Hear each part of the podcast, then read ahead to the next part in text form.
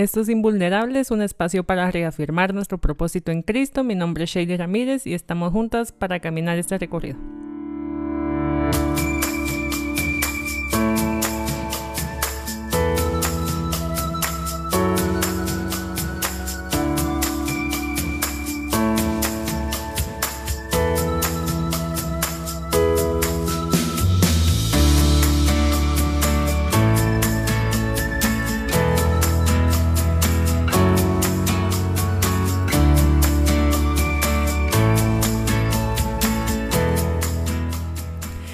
Estoy muy feliz y agradecida por el resultado que tuvo el episodio anterior. Me llena de entusiasmo por lo que Dios ya está haciendo y sé que hará con estos próximos temas. Gracias por tomarse el tiempo de escucharlos y de escribirme. En el episodio anterior hablamos de las noticias de muerte y pude compartirles mi experiencia. Recibí la noticia de que mi hijo había muerto. Luego de una noticia de muerte viene lo más difícil seguir viviendo con la ausencia de alguien. Y a eso se le llama proceso de duelo. Quiero empezar leyendo eh, lo que dice Génesis 37, 34 al 35. Y Jacob se rasgó las vestiduras y se vistió de luto, y por mucho tiempo hizo duelo por su hijo. Todos sus hijos y sus hijas intentaban calmarlo, pero él no se dejaba consolar, sino que decía, no.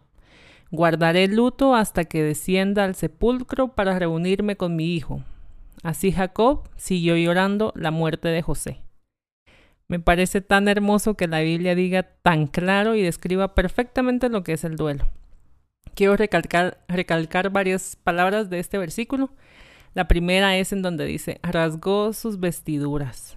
Eso ese es un acto de, desesperación, de dolor, de ira, de tristeza, de enojo. Es un acto de duelo. Luego sigue diciendo, por mucho tiempo hizo duelo. El tiempo en el duelo es relativo, pero como dice mucho tiempo, me hace pensar que pasaron meses quizás. Y Jacob seguía sintiendo dolor. Después dice, todos intentaban calmarlo, pero él no se dejaba consolar, sino decía no. Y Jacob siguió llorando la muerte de José. Y eso describe muy bien una situación que suele suceder cuando conocemos a alguien que acaba de perder a un ser querido. Rápidamente queremos consolarlo y hacer que deje de llorar o sufrir. Y evidentemente es algo que no se puede en ese momento. Y por eso Jacob siguió llorando. En ese versículo podemos ver el panorama perfecto de lo que es el proceso de duelo. Pasados los primeros momentos, días e incluso semanas en los que nos hemos sentido hundidos por el dolor y paralizados, nos encontramos con que la vida sigue y nosotros tenemos que seguir en nuestra nueva realidad. Y comenzamos así el difícil camino del duelo. Es importante reconocer y dar nombre a los propios sentimientos, para ir aceptándolos y ubicándolos en nosotros mismos. Y para quienes están acompañando a una persona en duelo, en medio del dolor, tratar de encontrar fuerzas para ser pacientes, respetuosos y comprensivos con la otra persona. Pero, ¿qué es el duelo? La palabra duelo proviene del latín dolus, dolor, y es la respuesta a una pérdida o separación. Por duelo se entiende la sensación de pérdida sin posibilidad de recuperación, fallecimiento, pérdida de la salud, pérdida de trabajo, etc. El duelo es global y universal, sin embargo es algo personal y único. Cada persona lo experimenta a su manera y hay que entenderlo para respetarlo. Los duelos no se pueden comparar porque hay una singularidad en el vínculo que uno crea con la persona que falleció. Por ejemplo, una mamá tiene dos hijos y el vínculo con cada uno es diferente. No es que quiera más a uno que a otro, simplemente son diferentes y los tratará diferentes. Otro ejemplo puede ser en una familia muere el papá. Así que su esposa pierde un esposo, sus hijos pierden un diferente papá, porque cada hijo tuvo diferentes recuerdos o vivencias con él. Por eso el duelo es único y diferente y una experiencia de esa manera afecta a la persona en seis ámbitos, psicológico, emotivo, mental, social, físico y espiritual. Les leeré lo que dice Primera de Tesalonicenses 4:13. Hermanos, no queremos que ignoren lo que va a pasar con los que ya han muerto, para que no se entristezcan como esos otros que no tienen esperanza. ¿Acaso no creemos que Jesús murió y resucitó? Así también Dios resucitará con Jesús a los que han muerto en unión con Él. Y les leo este versículo para que recordemos que aún en medio de nuestro duelo, aún en medio del dolor, en medio del llanto, nuestra esperanza tiene que estar puesta en Dios, en lo eterno. Confiar en que la muerte es una morada pasajera, que como humanos será normal sentir dolor, pero nuestra confianza en Dios hará que tengamos un proceso de duelo natural y no un duelo patológico, que tengamos un duelo sano. Quiero hablarles del proceso de duelo de muerte en específico, pero también debo decirles que el duelo se da en todo. Cuando se termina una relación, cuando hay un despido de un trabajo de años, cuando se acaba una amistad, etc. Existe una transición de duelo cuando se rompe un vínculo con alguien o algo muy preciado. El duelo tiene etapas, pero no tiene un orden. También es importante saber que aunque el duelo tiene varias etapas, puede suceder que una persona no tenga todas esas etapas. Como les dije, no existe un orden, así que quiero compartirles unas, unas etapas del duelo, pero sin un orden en, en específico. La primera es el estado de shock. El dolor que se siente al perder a alguien amado es tan grande que no somos capaces de reconocerlo. El shock es tan fuerte que nos impide sentir. Recuerdo que el primer mes después de la muerte de mi hijo entré en un estado de shock. Sentía que estaba flotando. No podía sentir por momentos.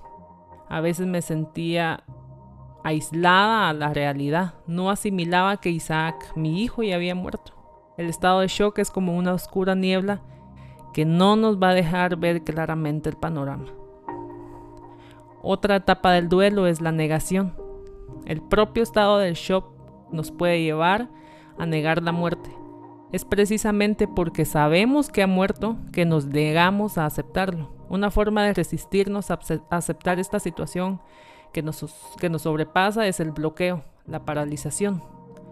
Como es algo que nos duele, nos negamos a esa idea. Yo no quería que mi hijo muriera y por eso no, por eso me negaba a aceptar esa realidad. Es natural que nos neguemos a aceptar algo que no queremos aceptar algo que nos, nos duele. Es súper natural que no queramos algo, aceptar algo que nos duele, que nos hiere. Lo queremos bloquear. Otra etapa del duelo es la percepción del tiempo. El shock nos paraliza y también paraliza el tiempo a nuestro alrededor. No se está en el mismo plano ni espacial ni temporal que el resto del mundo. Cuando habían pasado unas semanas luego de la muerte de mi hijo, recuerdo que todos empezaron a trabajar, siguieron con sus vidas y yo sentía que no podía. Me sentía estancada. Mi tiempo lo sentía lento y no podía avanzar a la misma velocidad.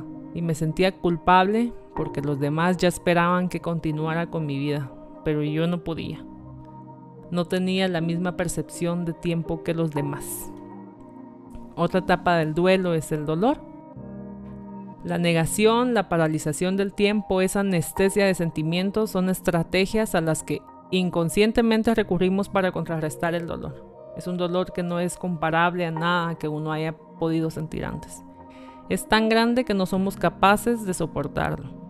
Yo recuerdo que sentí un dolor tan grande hasta el punto que sentí que había muerto con Isaac. Sentí que me faltaban los medios que me facilitaban vivir como si me faltara el corazón, el pulmón. Es una sensación física.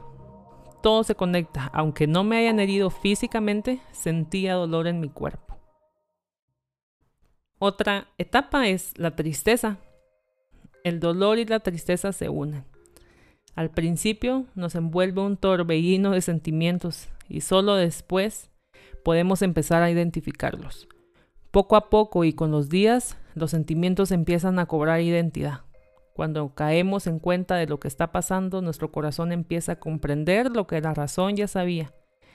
y nos sentimos tremendamente desolados. La ausencia nos produce mucha angustia y tristeza. Y a veces la tristeza va acompañada de llanto, mucho llanto. Llanto por las noches, llanto al ver las cosas, llanto en fechas especiales, llanto y más llanto. Una vez leí que las lágrimas son el drenaje del corazón. Y creo que es cierto. El llanto es desahogo. Otra etapa es la culpa. Conforme pasan los días, nos preguntamos por qué. En la búsqueda de respuestas nos podemos preguntar si hemos hecho algo mal. Podemos culparnos a nosotros o a otras personas que estaban ahí. En la necesidad de entender y de explicar la muerte de esa persona. Se tiene la creencia de que haciendo todo bien es imposible que algo salga mal.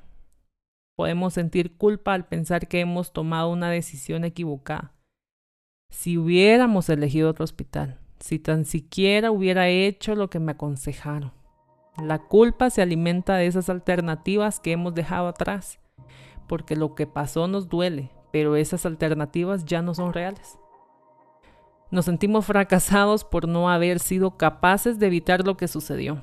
No nos damos cuenta de que era imposible evitarlo. Podemos detener, no podemos detener la voluntad de Dios surgen preguntas ante lo que ha pasado en nuestra vida.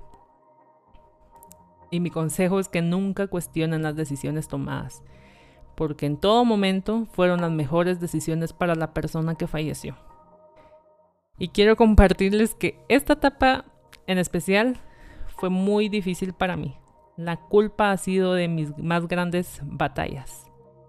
Espero que la voz no se me quiebre ahorita, pero cuando Isaac falleció, no quería saber nada.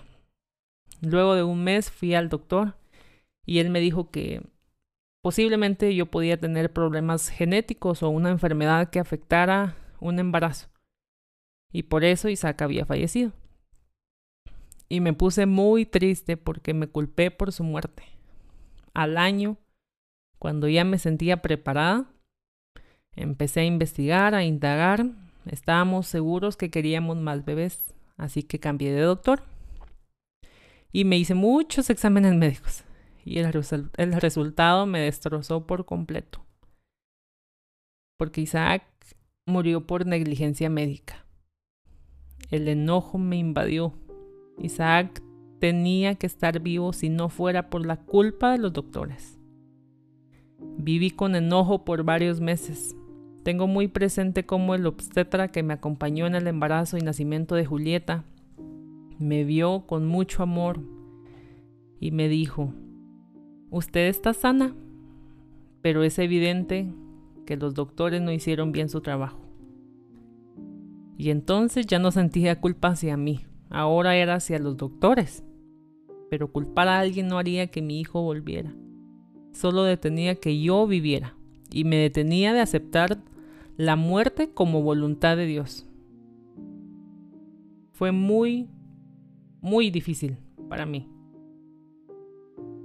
Como les dije, fue una de las etapas del duelo que más me ha costado. Y he orado mucho al Señor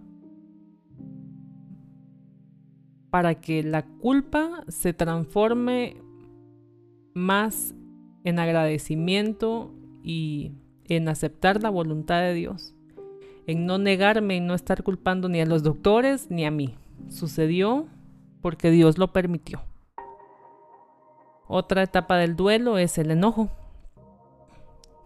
Nos damos cuenta de que ya no hay nada que hacer. El enfado brota desde lo más profundo de nuestro ser. Tenemos muchos momentos de incomprensión. Nos descubrimos impacientes con lo, que nos rodea, lo que sucede es que estamos diferentes por lo que pasó y necesitamos exteriorizar ese enfado.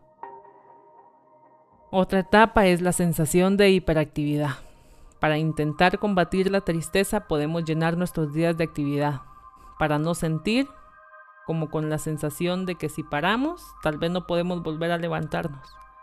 Nos llenamos la mente y el cuerpo de actividades para escapar, pero esa hiperactividad no nos permite tener los momentos de desahogo que necesitamos. Momentos para llorar y, sacar lo que estamos sintiendo. Lo peligroso de esta hiperactividad es que puede hacer que nos volvamos autómatas y que sin querer nuestra emoción se dispare cuando no podamos más, porque inevitablemente nuestra emoción necesita salida. La siguiente etapa es el miedo. El miedo en el momento que entendemos o no sabemos lo que está pasando. Miedo a lo que se viene encima, a lo desconocido. Nos preguntamos si seremos capaces de soportar tanto dolor o qué pasará después de cierto tiempo. Miedo a que no logremos superarlo. Miedo a que se nos dificulte continuar viviendo sin esa persona. La otra etapa es la crisis de fe. El dolor nos lleva a cuestionarle a Dios lo sucedido. No significa que dejemos de creer en Él, tampoco que lo odiemos. Significa que nuestra mente tan humana no logra entender y nuestra fe suele salir afectada por esas preguntas que tenemos. Quiero decirles que Dios obra en medio de toda situación, sobre todo en esas que nos han dolido mucho. Muchas personas se alejan de Dios y otras nos acercamos más, porque reconocemos que no podremos salir de ese dolor solos. Y les diré la última etapa del duelo. Creo que es la más difícil, la aceptación. Aceptar no significa olvidar, no significa que tendremos lagunas mentales de lo que pasó y olvidaremos por completo todo. Aceptar significa que sabemos que es necesario levantarnos y continuar, aprender. Con la gracia de Dios podemos ver con amor y sabiduría lo que ha sucedido y tomar eso para transformarlo en algo positivo, en gasolina para seguir adelante. Hay muchas más etapas de duelo, pero considero que estas 11 que les dije son bastante importantes. El proceso de duelo es un día a la vez. Es mucho más liviano si nos concentramos en hacerlo en las próximas 24 horas. Un día a la vez solo por hoy. Si has perdido algo o a alguien importante, no tenés también que perder los días en un estado continuo de sufrimiento. Aprendamos que el hoy es un regalo. En el proceso de duelo se dan dos tipos de mecanismos de afrontamiento. El primero, tal vez el más fácil, es las orientadas a la pérdida. El segundo, para valientes, las orientadas a la restauración y el crecimiento. Como cristianos debemos vivir por encima del dolor. Debemos visualizar el plan de Dios para poder sentir su amor, su cuidado, su provisión y su fidelidad. El proceso de duelo lo vivimos todos. Estar en Dios no evitará que suframos. La muerte es algo inevitable y tenemos que saber que volveremos a ser polvo. Cuando se pasa por el proceso de duelo, no debemos perder de vista a Dios porque Satanás utilizará eso. Utilizará nuestro dolor para hacernos creer que Dios es el malo de la historia y el culpable de todo va a ser Dios. El propósito de Satanás es desanimarnos y distorsionar la verdad. La hija de mi hermana, mi sobrina Amelia, falleció hace poco. Recuerdo que entre llanto mi hermana me dijo, yo no tengo nada que reclamarle a Dios. Él ha sido bueno. Y vino a mi mente cuando en la Biblia Job dice, aunque Él me matare, en Él esperaré.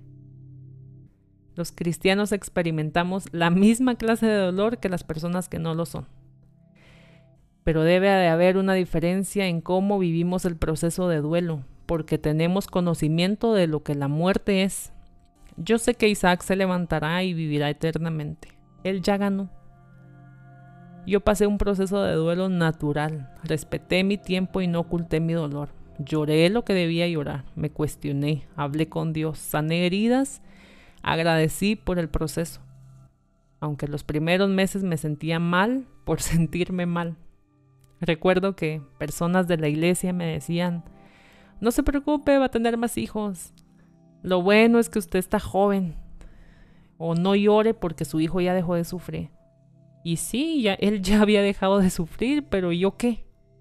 ¿Qué pasaba conmigo? ¿Cómo tenía que actuar después de la muerte de mi hijo? Se suponía que al enterarme de su muerte dijera, ay, qué bueno, gracias a Dios que ella murió. Gracias a Dios que Isaac se murió. Aunque yo tenía conocimiento de lo que la muerte es, era inevitable que me doliera. Yo no podía estar diciendo, qué bueno que se murió mi hijo. Yo lo amaba e imaginé una vida a su lado. Me di cuenta que mi, mi dolor seguiría hasta que no respetara mi proceso de duelo. Hace un tiempo, en una actividad de la iglesia, una pareja ya grande me contó que había perdido dos hijos. Ella, la, esposa, al contarme se le quebró la voz y sus ojos se llenaron de lágrimas. Imaginé que era reciente.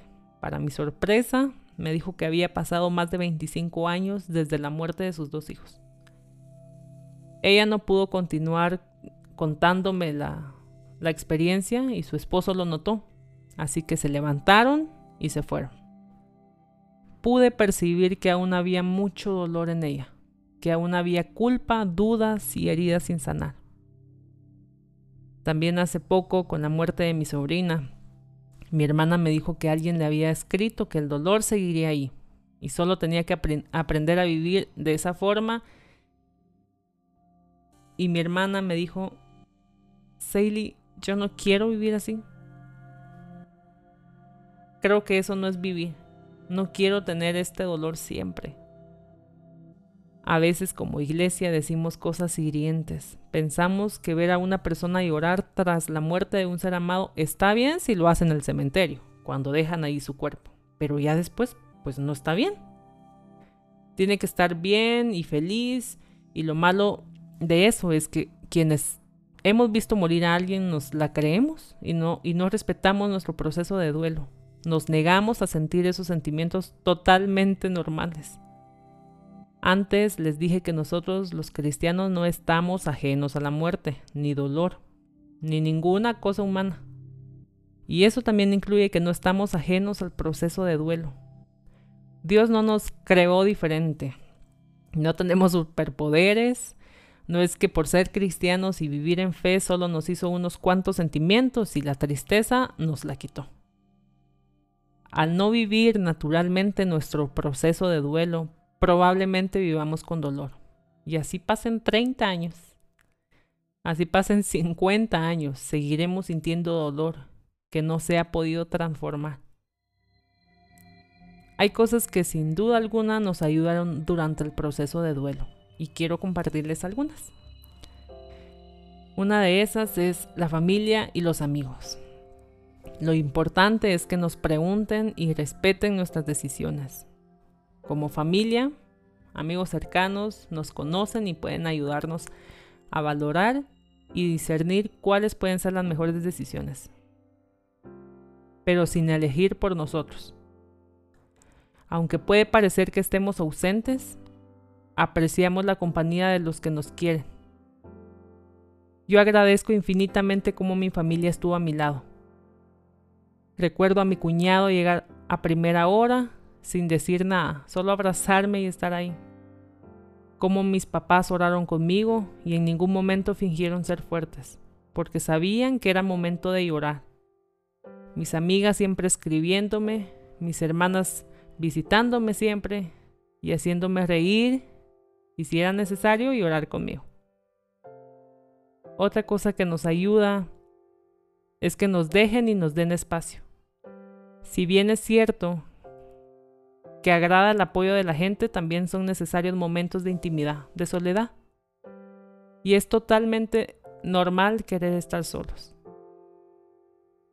También nos ayuda que no se sientan obligados a decir algo, que estén a nuestro lado incondicionalmente. Nada de comentarios gratuitos, nada de frases sin sentido. Sé que pueden ser con la mejor de las intenciones, pero duelen yo siempre digo que digamos lo que nos gustaría escuchar. A mí algo que me dolía era que me dijeran que estaba joven y que tendría más hijos, como si se pudiera reemplazar. Pero a alguien que ha perdido una madre no le dicen, estás joven, vas a tener otra mamá. Siempre pensemos lo que vamos a decir y no nos sintamos obligados a decir algo. Con dar un abrazo y decir, acá estaré, o cualquier cosa que necesites, escribime o si necesitas hablar, yo te escucho. Eso es de mucha ayuda. También nos ayuda que nos dejen llorar y que nos acompañen en el llanto. Cuando las palabras sobran, la única forma de expresión que tenemos es el llanto. No quieren vernos llorar, piensan que evitando que lloremos nos librarán del dolor. En esos momentos no es posible eludir el dolor y el llanto es algo necesario que nos ayuda a ir sanando. También nos ayuda a que nos dejen hablar cuando lo necesitamos. Hay momentos en los que necesitamos silencio y también hay momentos en los que necesitamos hablar. Al igual que el llanto, el hablar también desahoga. También nos ayuda el apoyo continuado. Nos ayuda a que estén en los primeros momentos, en los siguientes días y meses tal vez. Se murió una persona, no volverá nunca. Necesitamos ayuda, continua. La persona no volverá después de una semana o no volverá cuando dejemos de llorar. La persona murió y el duelo será un proceso difícil. Somos nosotros los que encontramos cómo mitigar nuestro dolor y qué es lo que nos ayuda a vivirlo para seguir adelante. La actitud que tengamos y la forma en la que asimilemos nuestros nuestras emociones pueden ayudarnos a afrontar la situación. Lo que sentimos está muy ligado a los pensamientos que tenemos. Los sentimientos, las emociones no se pueden cambiar. Sin embargo, los pensamientos sí.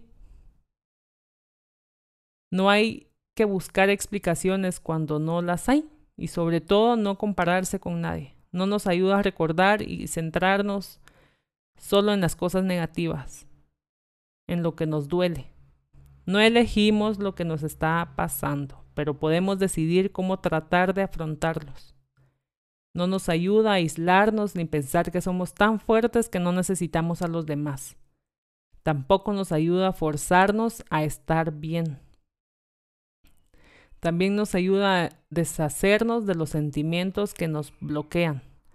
Para exteriorizar los sentimientos y poder afrontarlos es bueno el desahogo con llanto. Cada lágrima tiene su lugar y su necesidad, porque cada momento es diferente. La intensidad del llanto también es distinta según el momento. No lloramos igual al principio que más adelante. Hay lágrimas de tristeza, de ausencia, de, de melancolía, de recuerdo, lágrimas de alegría, de ternura. Los primeros momentos son cruciales porque van a sentar las bases sobre las que empezamos a afrontar nuestro duelo.